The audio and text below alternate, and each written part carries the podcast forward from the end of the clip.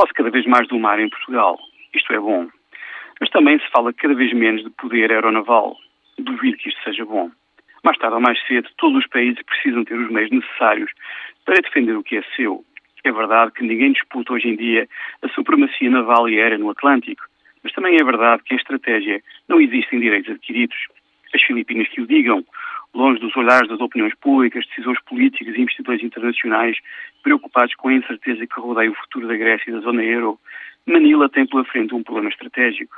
A China reclama uma série de pequenas ilhas e ilhéus que as Filipinas sempre consideraram suas. Manila suspeita, com alguma razão, que Pequim quer dominar todo o mar do sul da China. As Filipinas têm resistido à pressão chinesa, mas é evidente que não têm os meios navais necessários.